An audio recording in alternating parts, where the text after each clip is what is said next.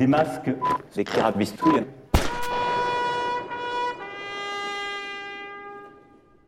Nous avons besoin du travail et je le défendrai sans relâche. Les emplois, tous ensemble. Françaises, Français, mes chers compatriotes, nous ne sommes qu'au début de cette épidémie. Elle s'accélère, elle s'intensifie. Nous sommes en guerre, oui. Nous sommes en guerre, en temps de paix. Invisible, insaisissable, l'ennemi est là, nous sommes en guerre. Nous serons là aussi. La mobilisation générale.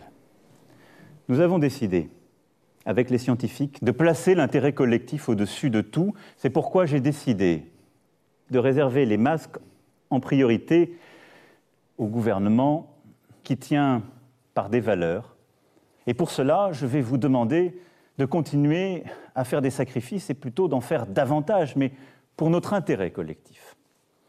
J'appelle l'ensemble des travailleurs et des travailleuses à s'inscrire dans cette union nationale les personnels des hôpitaux, médecins, infirmiers, ambulanciers, nos personnels soignants, nos sapeurs-pompiers, des enseignants, des professeurs, les commerçants, les artisans, les agriculteurs qui nous nourrissent, ou des médecins à peine retraités, les jeunes retraités, les étudiants, même les plus vulnérables, nos indépendants, tous ensemble, en première ligne dans un combat qui va leur demander énergie, détermination.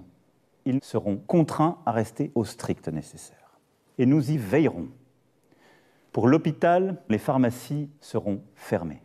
Face à l'afflux de patients, les armées seront déployées, de jour comme de nuit. Vous l'aurez compris, nous sommes en guerre. Comme je vous l'ai dit jeudi, ce matin, midi, nous sommes en guerre. Mais là aussi, c'est à, votre responsabilité que j'en appelle. Respectez les gestes barrières. Les règles seront claires, les consignes sanitaires proportionnées et expliquées. Toute infraction sera sanctionnée. Vive la République. Vive la France.